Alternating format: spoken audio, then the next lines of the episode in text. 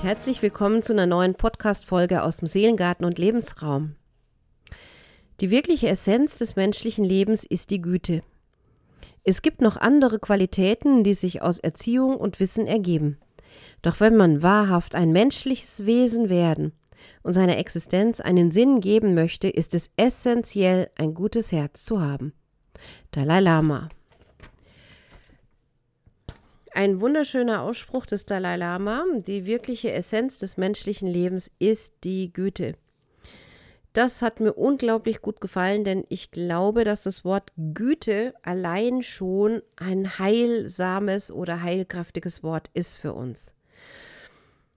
Es gibt die berühmte liebende Güte-Meditation, ein Geschenk, das man sich selber und der gesamten Welt jeden Tag machen kann. Der Dalai Lama schreibt, dass sich auch aus Erziehung und Wissen Qualitäten ergeben. Hm, und ähm, das ist unheimlich bedeutsam in unserer Zeit. Ne, wir sind Wissenssammler. Wir haben unglaublich viele Quellen des Wissens. Wir haben das Internet und das kann man nie auslesen. Ne? Selbst die umfangreichste Bibliothek könnte man theoretisch eines Tages auslesen, aber das Internet wahrscheinlich nie. Und Information ist in unserer Zeit wesentlich bedeutsamer als Wissen. Für mich ist ein Unterschied zwischen Information und Wissen. Information ist der Dauerbeschuss, dem wir ausgesetzt sind, und Wissen, das ist etwas, was ich vielleicht auch als tiefe Wahrheit mir erarbeitet habe. Wir wissen leider nicht mehr wirklich viel.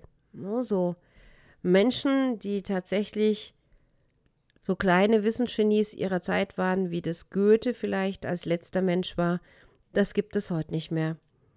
Wir wissen nicht mehr viel, aber wir sind dafür rund um die Uhr über alles und jeden informiert. Wenn in China ein Sack Reis umfällt, dann will die Welt Sekunden später wissen, war der Parboiled, ist er bio, in welcher Charge ist er drin.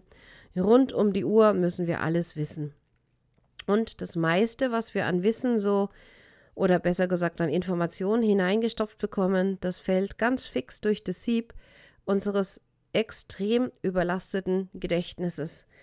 Und wenn wir uns so klar machen, dass unsere ganzen Klicks Dopaminausschüttungen sind, richtig krasse Dopaminausschüttungen, also unser Belohnungszentrum die ganze Zeit durch Klicks aktiviert wird, dann wird uns natürlich auch klar, dass wir ganz schön süchtig sind nach den Drogen, nach dem Dopamin und dass wir leider, leider da einer ganz fatalen Entwicklung folgen.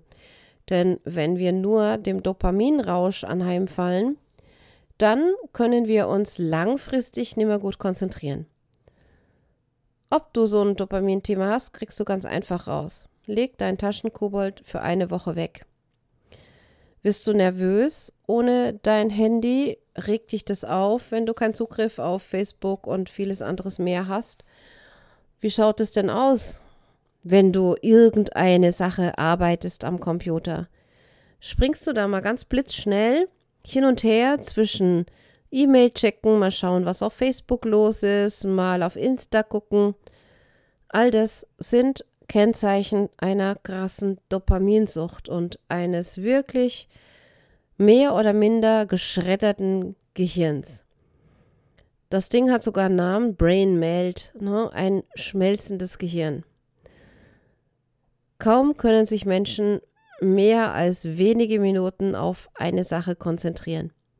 Und wenn du das bei dir auch feststellst, diesen Konzentrationsmangel, diese spezielle Form von Aufmerksamkeitsdefizit und diese Sucht, ständig irgendwo zu scrollen, dann hast du sehr wahrscheinlich ein kleines Problem mit Dopamin das heißt, du hast zwar viele Pflänze im Kopf, wie die Unterfranken sagen, aber so wirklich runterbrechen in Handlungen, die zielführend sind, ist es nicht.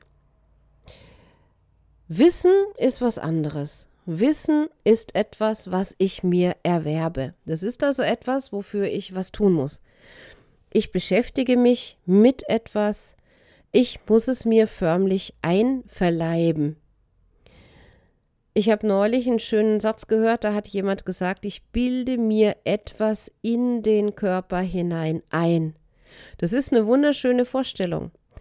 sich etwas in den Körper hinein einbilden, es abrufbar auch im Körper gespeichert zu haben. Nur das Wort einprägen ist ja auch sehr ähnlich. Information schafft keine Weisheit und schon gar keine Klugheit. Sie generiert ausschließlich Masse und überfordert. Information lässt uns den Maßstab für das verlieren, was wirklich Wissen ist und aus dem in Verbindung mit der Liebe im Herzen im Lauf von vielen Jahren nach und nach Weisheit und damit vielleicht auch Güte wachsen kann. Dazu braucht es natürlich auch noch ausreichend Humor und Erfahrung. Wir sind Weltmeister darin, Informationen zu transportieren, die uns ablenken von dem, was wirklich wesentlich ist. Information nährt die Seele nicht. Sie berührt die Seele nicht. Wir werden regelrecht abgebrüht, wenn wir Vandalismus sehen, Gewalt, Mord, vieles mehr. Jedes Kindergartenkind hat heute schon viel mehr Leichen gesehen als Menschen früher in ihrem ganzen Leben. Und das kann langfristig dazu führen, dass wir unser Leben in keiner Weise mehr als wertvoll, kostbar oder einmalig betrachten. Ich wollte euch heute ein bisschen einladen, euch wieder Wissen zu erwerben, euch intensiv mit etwas zu beschäftigen, was euren Geist dehnt, den Horizont erweitert, euch auch etwas abverlangt, anstatt dass ihr nur gelangweilte Konsumenten von Informationsfluten seid. Die Informationsfluten, die ausgeschickt werden, um euch von dem abzulenken, was das wahre Leben ist. Bleibt bei einer Sache, bei einer Sache, die euer Herz auch wärmt besinnt euch im wahrsten Sinn des Wortes auf etwas, was euch wirklich wichtig ist. Es gibt die schöne Geschichte in den Veden von Indras Netz. König Indra war ein guter König und er bat seinen, keine Ahnung, Architekten, Denkmalbauer, ein Denkmal für ihn zu errichten. Und der Gute hat sich gedacht, okay, ein so gütiger König, dem muss ich etwas errichten, an das sich die Menschen gerne erinnern, und er hat die Welt umspannt mit einem Netz. Und in jedem Kreuzungspunkt des Netzes hat der Baumeister eine schimmernde Perle hineingelegt, damit jeder sich im Glanz des anderen sehen und spiegeln kann. Und bei Netzen ist es so, wenn irgendwo etwas ist, sich da etwas bewegt, dann bekommt das ganze Netz das mit. Und das ist kein virtuelles Gewebe Intrasnetz, sondern Intrasnetz ist ein Netzwerk, das auf Herzqualitäten beruht. Das ist geknüpft von Herz zu Herz, von Seele zu Seele. Und die Fäden dieses Netzes, die bestehen aus Respekt, aus Wertschätzung, Anerkennung und aus dem Lauschen auf das, was andere sagen. Da sitzt keine hungrige Spinne im Netz, sondern eine leuchtende Sonne, die durchlichtet und bis ins Innerste wärmt. Und so entsteht wahre Begegnung, kann Weisheit aus Wissen und Staunen für den anderen wachsen, dessen Anderssein mich nur so lang verwirrt, bis ich lerne zu verstehen oder die Verwirrung liebend gütig annehmen kann.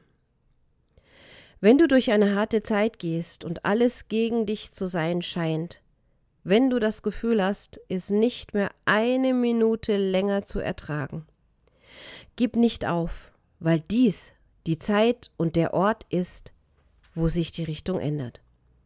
Das ist eine Erkenntnis von Rumi und die Chinesen nennen das Wu Wei. Handeln durch Nichthandeln. Wenn du alles gegeben hast, alles, was du kannst, was dir einfällt, und du findest trotzdem nicht die Tür raus aus deiner Problemhypnose, dann lass los.